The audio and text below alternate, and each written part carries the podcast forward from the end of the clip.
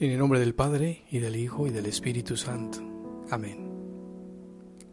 Hoy es 13 de octubre. Oh Señor mío, tú conoces hasta el fondo mis debilidades, porque a ti no puedo esconderte ni mis miedos, ni mis vergüenzas. Sabes lo débiles que son mis fuerzas y lo que sufro por los continuos asaltos del mal. Te ruego que no me dejes solo en la hora de la tentación, que me despiertes de mi pasividad, de mi poca voluntad de resistencia a la acción del malvado. Ilumíname con tu espíritu, para que sea capaz de recurrir a la luz de la fe en los momentos oscuros y difíciles. Inspira y guía mis decisiones. Abre en mí esa mirada interior que capta la verdad de las cosas, que sabe discernir el bien en medio de las ambigüedades y de las incertidumbres de la vida. Haz que en el combate contra el poder del mal, que muchas veces pretende destruir mi fe en ti, no cese yo de, de invocarte, porque solo junto a ti y contigo sé que nadie me podrá sorprender. Envíame pues tu espíritu y seré fuerte en mí. En aquel tiempo, cuando Jesús expulsó a un demonio, algunos dijeron, expulsa a los demonios con el poder de Satanás, el príncipe de los demonios. Otros para ponerlo a prueba le pedían una señal milagrosa. Pero Jesús, que conocía sus malas intenciones, les dijo, Todo reino dividido por luchas internas va a la ruina y se derrumba casa por casa.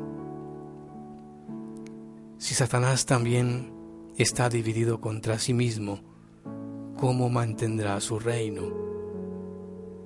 Ustedes dicen que yo arrojo a los demonios con el poder de Satanás. Entonces, ¿con el poder de quién los arrojan los hijos de ustedes? Por eso ellos mismos serán sus jueces. Pero si yo arrojo a los demonios por el poder de Dios, eso significa que ha llegado a ustedes el reino de Dios. Cuando un hombre fuerte y bien armado guarda sus palacios, sus bienes están seguros. Pero si otro más fuerte lo asalta y lo vence, entonces le quita las armas en que confiaba y después dispone de sus bienes. El que no está conmigo está contra mí, y el que no recoge conmigo desparrama.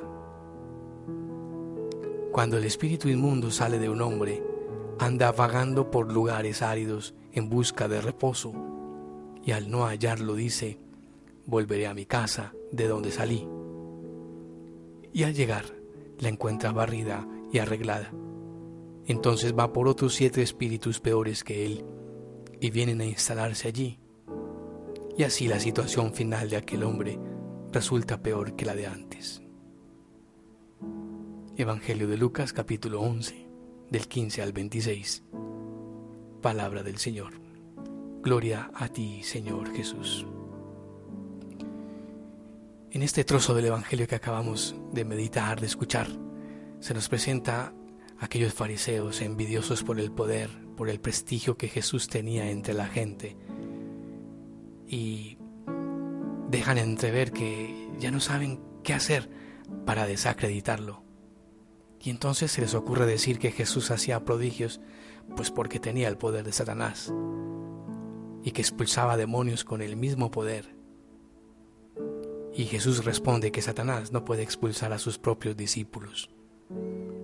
Porque si un reino, si en un reino hay divisiones, ese reino se viene abajo. Hay admiración en Jesús por la gente. Y no solo a través de esas palabras que hoy hemos escuchado, sino también por los prodigios, porque la presencia de Jesús sanaba, liberaba, restablecía a los seres humanos, a los enfermos, a los dominados por cualquier tipo de males. Y el poder de Dios hace el bien, las fuerzas del mal solo destruyen y enferman al hombre. Por eso, seguirlo es apostar siempre por el bien. Seguirlo es apostar por un mundo mejor. Seguirlo es ilusionarse con el reino de los cielos. Uno muchas veces piensa que todo está mal y no es verdad. En ti hay muchas cosas hermosas que el Señor te ha dado y que uniéndolas a tanta gente, yo creo que podemos juntos hacer mucho bien. Por eso, no te acostumbres a lo negativo, no te acostumbres a que todo está mal y no se puede hacer nada. Aquello de nada cambia, todo está peor, etc. Eso no es así, eso no es verdad a pesar de las trabas que mire que le lo colocaban a Jesús, él seguía haciendo el bien. Ayudaba al que lo necesitaba. Así que te invito a que sigas a Jesús, porque solamente tú tienes que apostar siempre por el bien. No te desilusiones, no te canses. María, auxilio de los cristianos, ruega por nosotros. La bendición de Dios Todopoderoso, Padre, Hijo y Espíritu Santo, descienda sobre ti y sobre tu familia. Amén. Un abrazo muy fuerte para ti.